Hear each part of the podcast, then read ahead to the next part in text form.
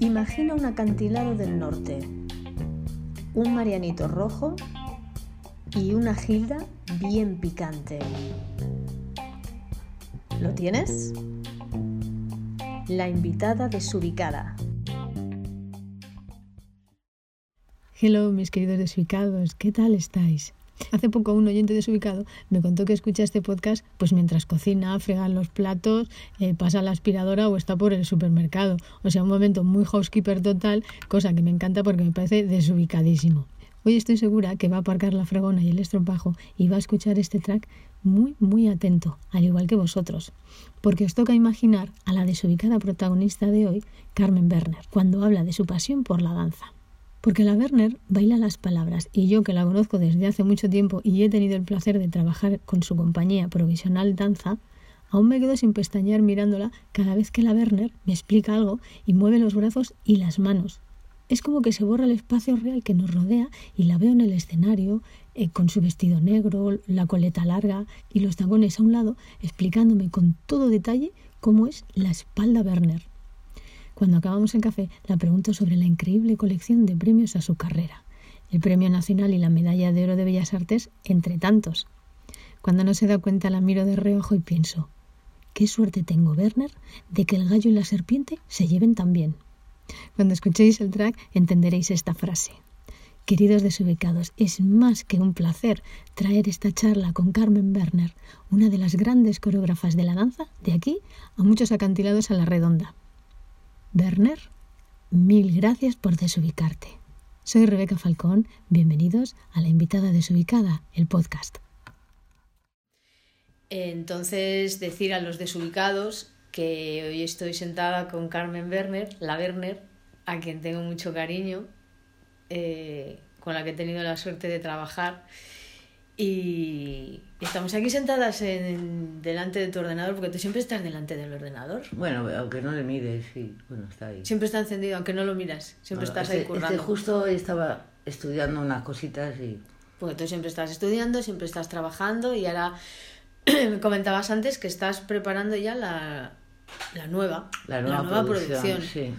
Eh, ¿Esta nueva producción qué número es? Ni idea. ¿Has perdido ya la cuenta? Perdí la cuenta. Sí. Total. ¿En serio? En serio, en serio.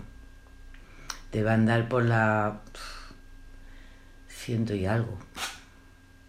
Date cuenta que empecé en el año 87. O sea, tú acabas de soltar ciento y pico así con una alegría que no veas. Bueno, sí, sería normal y corriente porque es una cosa que, como yo hago, aparte, cada año no hago una sola, puedo hacer hasta tres y cuatro. Claro, porque no solamente para tu compañía provisional danza, sino luego encargos y cosas. Pero luego yo tengo solos, tengo dúos, hay encargos, no en, solo en España, sino en otros países. Claro. El otro día estuve hablando con Enrique Cabrera mm. y, y, recordando un poco, hubo un momento que le, que le dije, ¿te acuerdas cuando ensayábamos en la ventilla en un local que tenía Carmen Werner que había que bajar unas escaleras? Y yo acababa de llegar a Madrid y recuerdo ese local. ¿Tú no te te acuerdas, ¿no? No lo voy a olvidar. No, no lo olvido. Igual era el primer local de ensayo que tenía. El primero, eh, le llamábamos el hongo. El hongo. Sí, porque, estaba lleno, lleno de hongos. Sí. Pues me acuerdo de un cartel que había en ese estudio, en ese local, con un título de una coreografía que era, agárrate, ¿eh? Del citoplasma y otros agentes reticulares. Sí. No se me olvida ese título, ¿verdad? Esa pieza la hice con, con la primera, segunda compañía, bueno, sí, la primera. La primera compañía surgió en el colegio donde yo trabajaba, porque yo estudié la carrera de educación física y trabajaba dando clases de educación física. Pedí el favor de que me dejaran los viernes por la tarde el espacio, que como era un internado, pues estaba libre, todo el mundo se iba, entonces ensayaba con la gente que le apetecía bailar.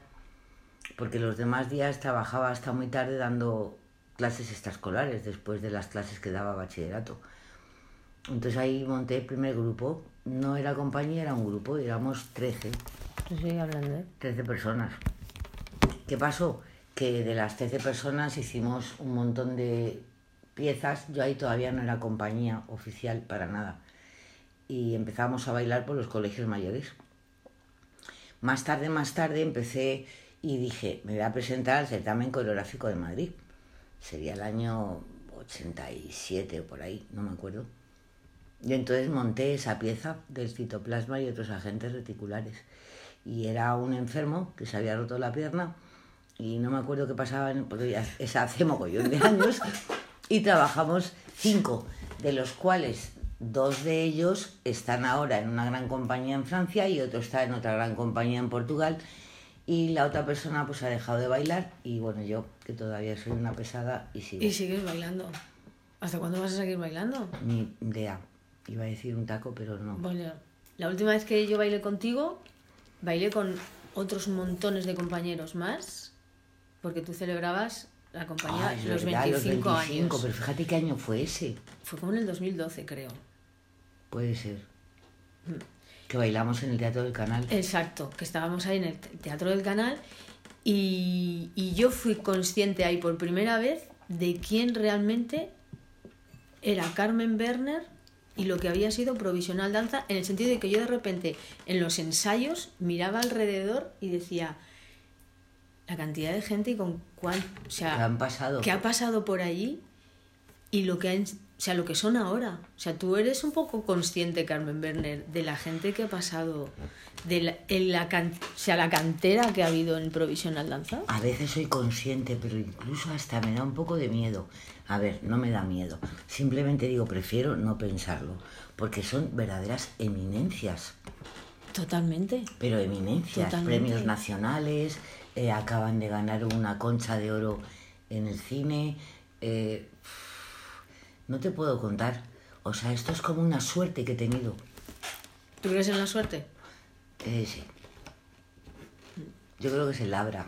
Es decir, la suerte viene no porque te la regalan, sino hay veces que te la regalan, pero porque tú regalas otras cosas. Toda la vida entera es un intercambio. Yo te doy, tú me das. Es así.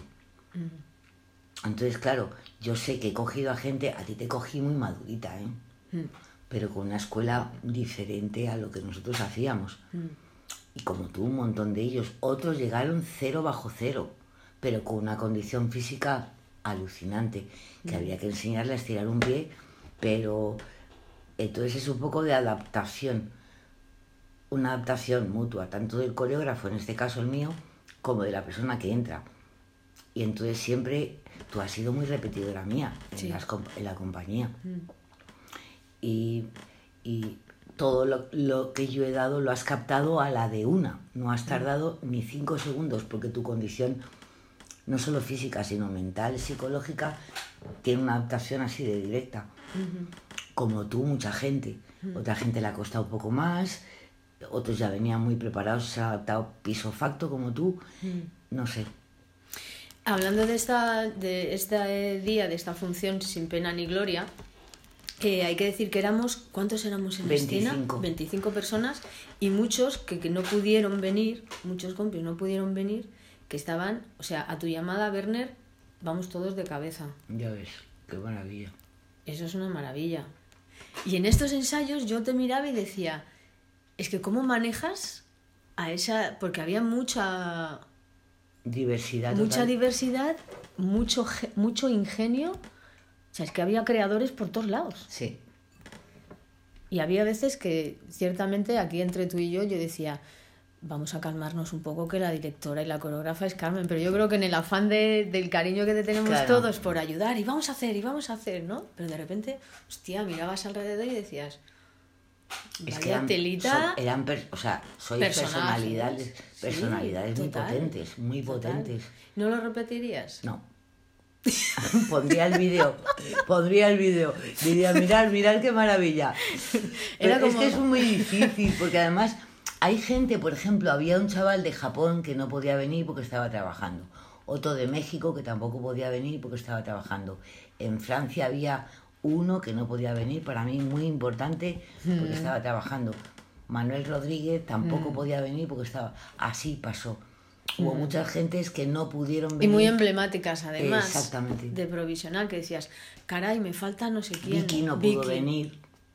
Eso sobre los 25 aniversario que fue muy divertido. Sí, Porque y porque eran compañeros, todos habíamos estado en provisional, no habíamos coincidido entre nosotros porque eran épocas distintas, pero sin embargo todos reconocíamos una coreografía Mm. que teníamos todos como en común, Sí. que era los hombres también mueven paredes. O sea, hicimos como una especie de compendio y dentro de ese compendio una especie de ligazón que estuvo maravillosa, que nos ayudó Ana Vallés, acuérdate. Sí, sí, sí, totalmente. Eso es sobre los 25 años, pero antes de llegar a los 25 años, ¿cómo se llegan a los 25 años? Con mucha suerte. Bueno, ya ves que es, es lo que te he dicho antes, que la suerte es porque tú das y te la devuelven. Pues yo creo que hay una cosa que se llama soy pesada. Entonces, como me gusta mucho la danza, Mm, ya no doy clases de tandís y esas cosas, ¿no? Porque para eso hay gente que lo hace muy bien. Ah, doy clases de otra, de otra forma. Entonces yo creo que como es tan apasionante la danza, Sí, la danza es un arte vivo. Es como... Es imposible que la danza, aunque se repitan las cosas, se repiten de otra forma.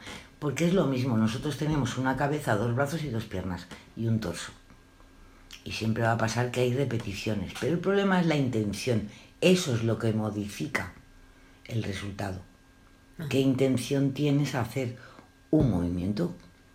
Tú te puedes mover haciendo chasepa de buré, glissar renyeté, pero de muchas formas, no solo como te lo han enseñado en técnica clásica. o sea, llega un momento en todos estos años de carrera que tú te sientes que te repites o no. Yo creo que sí. Lo que pasa es que me repito de formas diferentes. Y, por ejemplo, estaba, o sea, yo me meto mucho a improvisar. Me voy al estudio pequeño y me meto con la música que estoy pro- programando ahora y me pongo a improvisar con una idea, con un concepto o con una intención. Entonces, digo, va, qué coñazo. Pero hay algo que me gusta y digo, ah, pues esto lo rescato. Y al día siguiente lo evoluciono o no. Entonces yo creo que hay ese, ese tema. Luego también es súper importante el contacto con los trabajadores tuyos, con tus bailarines, con el equipo. Haces un planteamiento de un concepto, de una idea, de un tema que puede ser una película. Ahora mismo, en cuando quieras, vamos a hablar de los locos. Ajá. Claro, resulta que hay locos de manicomio y luego estamos los locos de la calle, del día a día. Yo quiero trabajar los locos de la calle, del día a día. Ah, Entonces, claro, la diferencia está que el, el tema, por ejemplo, como voy a hacer ahora una, una pieza para el conservatorio de grado medio, que voy a hablar del estrés, de la prisa, de todo es de prisa, t- tiene que estar ya. Si no está ya, adiós. Es, todo esto es como una especie de rutina que antes, antes, antes no existía. Entonces, ¿qué pasa con eso? Que te mediatiza. Llega un momento que no tienes tiempo libre. Y cuando tienes tiempo libre, como tienes tantas cosas que hacer, tampoco lo tienes, porque te has dejado todo almacenado. Y todo lo vas a solucionar en tu tiempo libre, que ya no es libre. Entonces, eso da, da- o sea, tanto el estrés como todos los miedos y todas las cosas que tenemos alrededor nos dan la, la debilidad de, de estar locos. Es decir, la locura de la calle, que es la que yo llamo, ¿no? Ayer se me, me ocurrió irme arriba por la calle a andar y había dos eh, pedazos de máquinas enormes haciendo taladrando el suelo. Sí. Gente pasando, el autobús pasando, 50 coches a la vez, todos parados. Y dije yo, pero bueno, Ya, qué locura. qué locura. Hay como un- una evolución, también has hablado de la evolución de la repetición. Mm. ¿Dónde sientes tú en tu carrera, en todo este camino que llevas, que ha habido ese, esa pieza o en la que has hecho un clic? A ver, todas han sido importantes.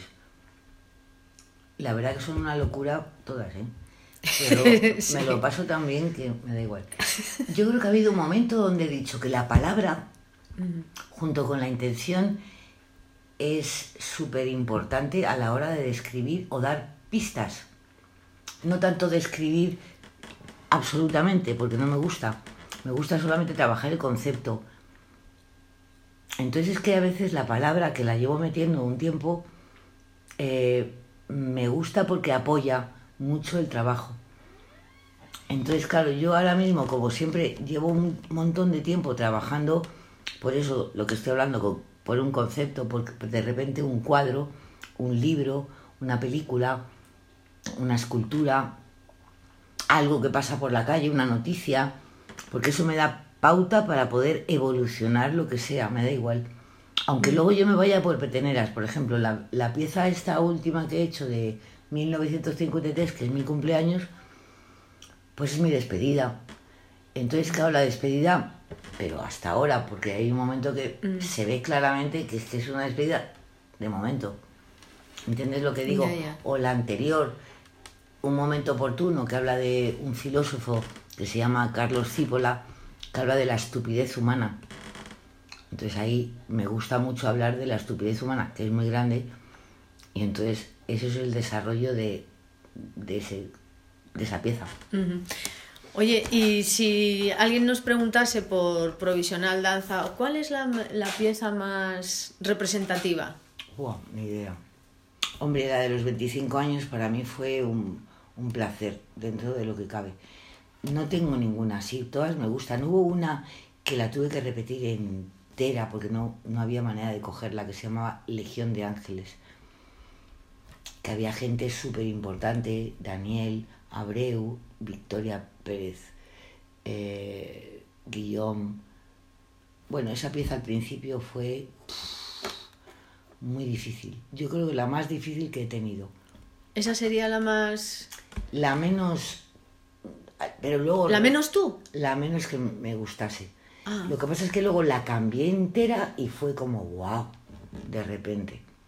Yo creo que es difícil. A mí no te puedo decir una más que otra, porque todas son como hijos míos. ¿Qué, qué vas- Ya. ¿Y tienes hijos? ¿Qué vas a decir? ¿Qué te gusta más? ¿Qué hijo te gusta más? Pues me gustan los 5, Ya. los 7, los 20.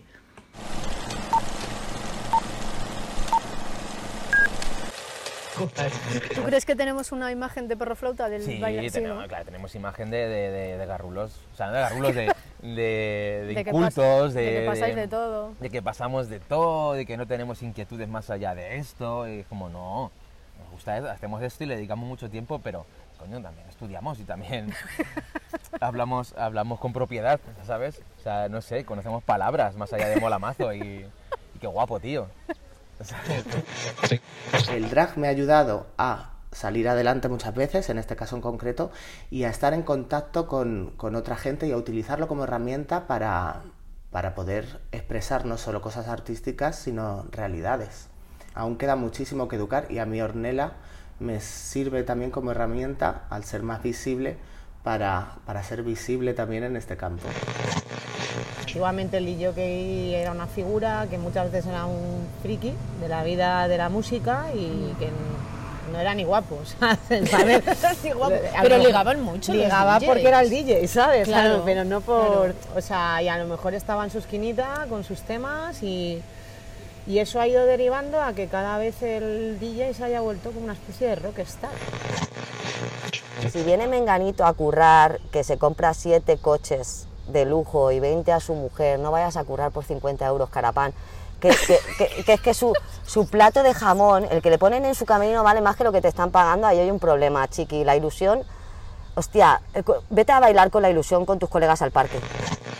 Vi salutiamo dall'invitata fuori luogo. Así lo diría. Eh, un abbraccio grande a tutti e Dall'invitata di Subicata. dal- ¿Ves que me dall'invitato sale fuori luogo. La invitada desubicada. ¿Ha tenido que cambiar la visión de Carmen Berner del bailarín, de cómo es ahora, cómo era antes? Hombre, la, te- la tengo cambiadísima porque el, ba- el bailarín de ahora es la leche, es buenísimo. ¿Le ves mejor que antes? Buah, nada que ver. Sí, ¿eh? Sí, nada que Ah, ver. qué bien. Antes estaban contados con los dedos de una mano y había que formarles un montón porque la condición física era buenísima, pero la formación o era demasiado clásica o cero. Ahora la formación es muy buena. Hay mucho conservatorio, hay muchas academias, hay mucha escuela. Mm. Entonces salen unos bailarines impecables y maravillosos. ¿Qué pasa? Que es impecables y maravillosos en la forma. En el interior, maravilla también, pero no se sabe exter- exteriorizar. Es como si tienes un, ¿qué va a decirte yo? Una figura maravillosa, pero solamente está ahí quieta. Eso está, estoy hablando de una escultura. ¿Qué pasa si la rompes y ves lo que tiene dentro? Y ves lo que sale dentro y se forma otra figura de otra forma. Eso es lo que yo, no sé si el, el ejemplo es bueno, pero como que yo veo que está todo maravilloso a nivel físico, es una pasada, pero luego a nivel expresión llega un punto donde yo veo un espectáculo y a los cinco minutos estoy mirando los focos y la iluminación y el reloj. ¿Y cómo es una audición que la has hecho hace poco? Sí. Para la gente cuando vuelvas a hacer audición, que sepa qué es lo que pides. Mira, normalmente aparte de pedir un vídeo de, de qué estás haciendo, de cómo te mueves, eh, yo suelo hacerla, antes hacía muchas audiciones, esta es la primera después de un montón de años. Me gusta mucho ver cómo se comporta una persona en una audición, eso es lo primero. Qué compañerismo hay, qué colegueo, qué conexión hay con el resto de gente, no solo a nivel compañero, sino a nivel movimiento. Entonces, primero pongo que calienten ellos, pero pongo una frase coreográfica. Esa frase coreográfica la enseño, me ayudan los bailarines que ya están y se repite. Hago las correcciones, la volvemos a repetir un par de veces. Luego repetimos otra frase coreográfica y estamos otro tiempo. Luego hablamos de los textos, porque esta gente venía a hacer una audición para una pieza concreta, para entrar en la compañía en un trabajo laboral fijo. Y son textos muy puntuales, no son muy largos, pero son puntuales. Eh, después el tercer día hubo eso más la improvisación, es decir, pongo una banda sonora o una serie de minutos de una música, doy unas pautas y digo, de- dentro de estas pautas, hacer lo que os dé la gana. Y ahí veo todo este tema. Cómo, cómo se coordinan, entonces ver un poco cómo se orienta esa persona con respecto a otras. ¿Tú le preguntas el horóscopo chino a... Total.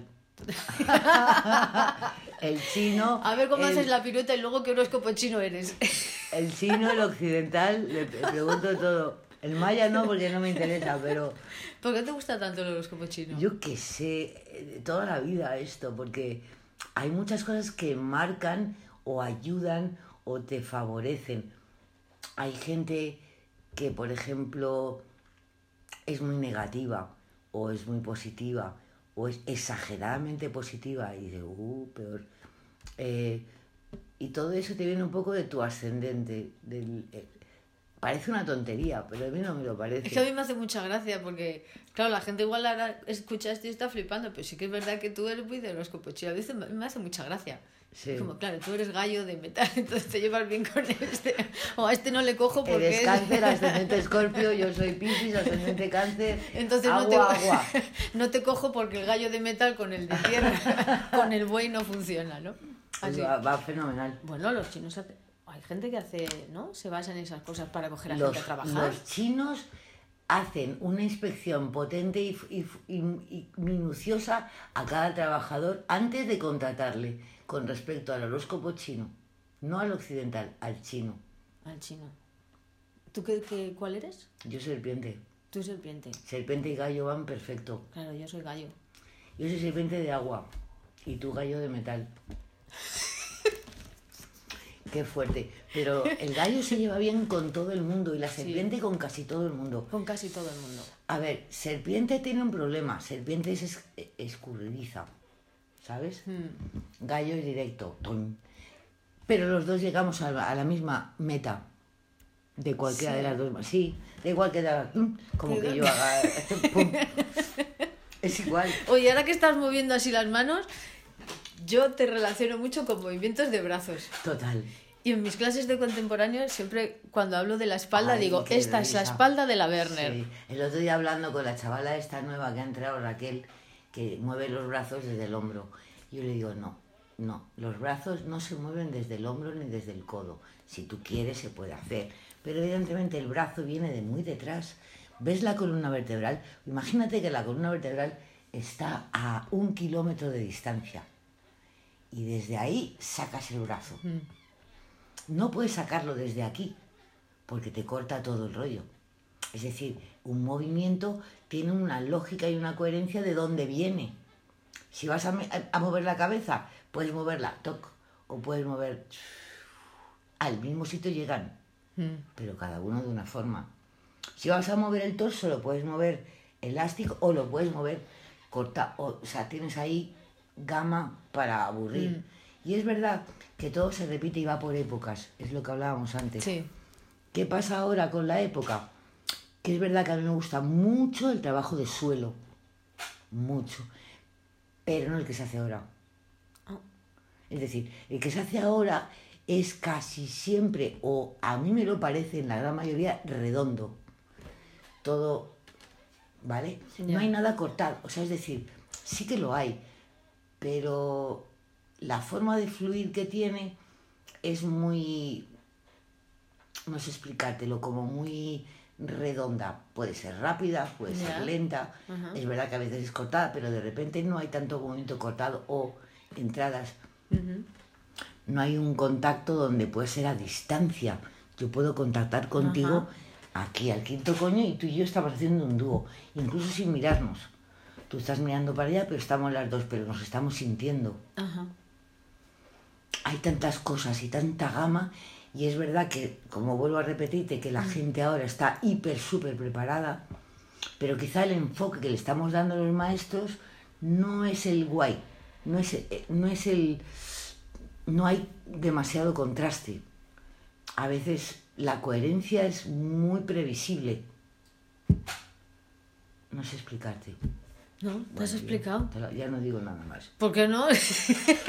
si esto es una clase maestra para la... Hombre, esta charla para mucha gente, incluso para mí, que hace mucho tiempo que no te veo, también es una clase magistral. Igual estoy explicando cosas que no están muy claras. O... Yo, yo te estoy entendiendo porque te estoy viendo moverte mientras estás hablando. Claro. Entonces, aquí la pandilla que está escuchando esto se lo tiene que imaginar, pues yo estoy encantada mirándote. ¿Cómo te mueves? ¿Qué es lo último que has ido a ver? Ya lo veo todo por vídeo. Pues mira, lo último que he visto, aparte de ver a Daniel Abreu, a Janet Novas, me parecen que han sido bailarines míos también, no es porque les quiera solamente, es porque me parece que están haciendo un trabajo alucinante. Luego es verdad que veo gente extranjera y hay gente israelita que me encantísima, brasileños que me encantísiman y algunos alemanes que me encantan. Luego toda la zona, hay un bailarín que también ha estado trabajando conmigo, que he bailado ahora en, en- el año pasado, en octubre, con él en Francia, Manuel Guillermón, que es tan maravilloso cómo ha evolucionado ese chaval Oye, ¿qué echas de menos de la danza? de la danza. Nada. Si es que está bien ahí todo. Yo creo que está siguiendo su curso, sus pasos, está... A mí me parece que está de puta madre, perdón, de puta madre. Yo lo que creo es eso, que está todo muy bien, solamente que yo creo que la gente que está estudiando está demasiado en el estudio, ¿sabes? Estudiando y luego divirtiéndose, pero o no. Pero yo creo que esa, deberían completar o complementar esa información con otras exteriores. Igual están demasiado en el estudio porque tampoco hay muchos sitios donde bailar después, entonces siguen ahí metidos en el estudio. Pues es que ahí has dado en el clavo. O sea, si luego ya Porque te si metes- sales del estudio, ¿dónde vas? Si no hay. Si Bueno, no tienes decía- posibilidades de salir. Yo estaba hablando de gente para ver a gente de otras compañías. Ya, para ir al teatro. Exacto, También. para ir al teatro. Es la lucha que tenemos todas las compañías. Socorro, auxilio, no hay funciones. Hay muy pocas funciones. O hay demasiadas y todas te salen el mismo día. Ya. ¿Cómo compa- no sé, eso es, es un... El problema de llevar una compañía, yo no tengo ninguna persona que me haga distribución. Lo- me lo distribuyo yo, mi oficina, que somos tres mujeres, sobre todo dos, Karina y yo, y, y es muy difícil, muy difícil. Sí. La gente que empieza ahora, por ejemplo, en tus bailarines eh, también crean cosas para ellos. Sí. Tú les das también esa Sí, oportunidad de no, crear les, cosas. les corrijo, les Mm. veo los solos. Ahora están montando cada uno un solo. Cristian está, o sea, acaban de cogerle ahora, he presentado los tres solos a, a un festival. Ellas crean y han elegido 101 volando, que es de Cristian. Y luego, pues ellos tres van a tener funciones de aquí a final de año, varias. Sí. Si te viniese alguien, por ejemplo, a pedir consejo o algo así para montar su compañía, su proyecto, ¿qué le contarías? No por lo ejemplo, a la gente que está escuchando esto, que quiera... Porque si es verdad que luego te metes en estudios o lo que sea y la gente tiene como ganas de hacer cosas y se juntan entre dos El o tema de tres las y hacen- ganas de hacer cosas es, una cosa es tener ganas de hacer cosas y otra cosa es pasión por hacer cosas. Es la, la gran diferencia. Mm. Es decir, si tú tienes ganas de hacer cosas, las vas a hacer. Pero esas ganas son caducas, se caducan. La pasión no se caduca, a mi punto de vista. Es decir, si tú tienes ganas y empiezas a hacer un grupo y te das cuenta que vas a dos sitios en todo un año, la gente se junta cuando puede para bailar. No, es que no puedo porque tengo que trabajar. No, es que tengo que ir al supermercado. No, es que mi madre. No, es que. Fíjate, entonces se juntas un día con uno, al día siguiente, pues a lo mejor viene uno y medio. Lo digo en medio porque el Ya. otro medio está en otra parte. Es decir, está en el ordenador está en el móvil. Y tú llevas apasionada desde el 87. Antes. Antes. Sí, sí, yo desde que a poco de, de, te digo una tontería, yo nací en Madrid y a los cinco años, seis años había una escuela delante, que era la de África, Guzmán, y le pedí a mi madre si me dejaba ir a estudiar ballet, porque no había otra cosa. Y no, no, ni hablar, tú eres eh, filosofía y letras. Y entonces, bueno, fui al colegio, me metí en el grupo de gimnasia, que ya era movimiento y me encantaba. Con la maestra de gimnasia entré a la carrera de educación física. Dentro de la carrera de educación física conocí a una amiga que me empezó a enseñar pasos y yo le pagaba para que me enseñase, me enseñaba a bailar y yo le daba, me daba clases particulares y, y después de ahí, pues los veranos cuando estaba estudiando la carrera me iba a estudiar los tres meses que tenía de vacaciones a Menorca, a Ibiza, porque había cursos de Barcelona que se daban allí con profesores extranjeros de la leche. Y iba todo el verano entero a estudiar. Por eso te estoy hablando de que eso es una cosa que, que- que es como que te han dado un martillazo, un martillazo en la cabeza y te han metido ahí. Toma, eso es lo que te toca. Difícil. ¿Cuál es el, el paso más difícil de ser una directora y creadora de una compañía de danza? ¿Cuál es el no más difícil, tenemos que decir? Venga, ¿cuál es el no más difícil? Cuando te acuestas en la cama y duermes.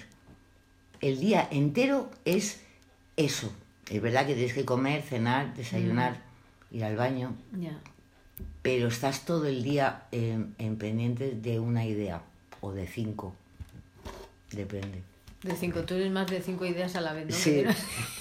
¿Qué pasa? Que cuando duermes es posible que tu subconsciente siga trabajando, pero como no te enteras, en apariencia Luego te levantas y ya está todo montado porque has tenido el subconsciente. Mira, ya que trabaje el subconsciente que yo ya no puedo más.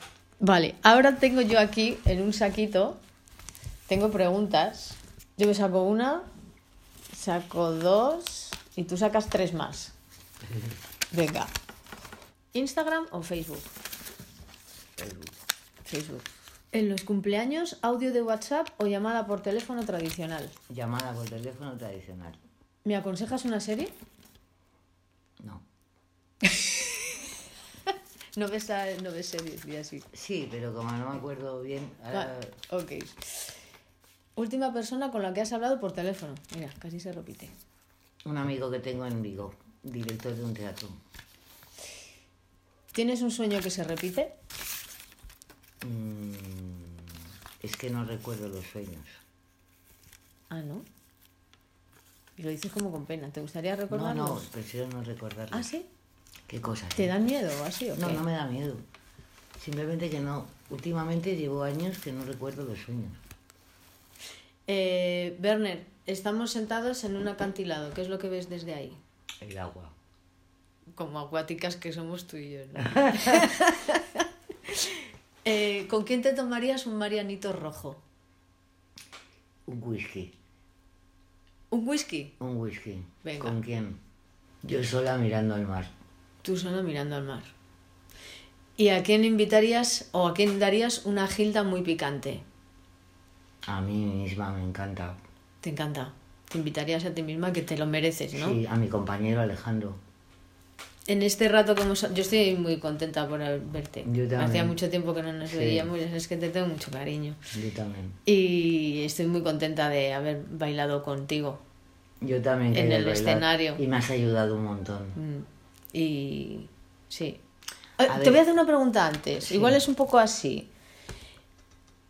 ¿Te sientes suficientemente reconocida o no lo necesitas? No me importa. La verdad es que no me preocupa. No, no es un tema que me preocupe. O sea, ni ahora ni me ha preocupado nunca. O sea, estoy muy, muy agradecida por todos los premios que me han dado, que me han sorprendido todos, me han pillado des- desprevenida y he llorado mucho de alegría. Pero no, no, estoy muy bien y muy a gusto, no, no necesito, con el corazón en la mano te lo digo, Ya. no necesito nada más. ¿Y después de ciento y pico piezas, va a haber doscientas y pico? Ni, ni idea. ni idea. De momento este año tengo que montar tres. ¿Qué te puede hacer parar a ti de montar, de crear? Que me muera. O sea, no hay en un momento que hayas dicho, ya, ya está, ¿eh? Ya. Lo que estoy un poco hasta ya está, ya está, es con el tema horario. ¿Sabes lo que te digo? Que me cierren un horario para una historia, que limiten esas limitaciones. Tienes que estar a las 8.45 para bailar a las 11. Y yo, coño, si yo caliento en media hora. A mí lo del tema del teatro me gusta, pero el justo. Por ejemplo, esos tiempos, esas cosas, a mí me, me encanta tomarme una cerveza después de la función. Es lo que más me gusta. Con las patatitas fritas. Ya no tengo patatitas. ¿Ya no? fritas. No. No sé por qué las he dejado. Bueno, vamos a despedir esta charla. Eh, Werner, ¿qué quieres decir a los desubicados, a las nuevas generaciones, a yo qué sé, di lo que quieras? Que sigan trabajando, es lo único. Y que investiguen, que investiguen. Que investiguen lo que tienen alrededor. No solamente lo inmediato, sino un poco por arriba, por abajo, por los lados. Bueno, pues Werner, muchas gracias. Yo te voy a decir, y y voy a decir aquí también, que la primera vez que yo te vi fue en una clase de Christine Tanguay. Tenías el pelo corto y estábamos en una clase de Graham. Échale huevos. Échale huevos. Han pasado un mogollón de años. Y vas con montón. Seri Muraday, pues. Sí. Y aquí estamos y yo estoy encantada de, yo, de poder estar aquí después de todos estos años. yo también. Y espero que estés muchos más dando caña y dando guerra. Eso espero. ¿Vale? Muchas gracias por, esa, por este reportaje, Por- entrevista. Por esta charlita. Por esta charlita. Por- ahora vamos a tomar café. Y a vosotros, mis queridos desubicados, muchas gracias por estar ahí un día más. Que tengáis un muy feliz domingo y recordar que el Marianito Rojo y la Gilda va de mi cuenta. Un beso y agur. La invitada desubicada.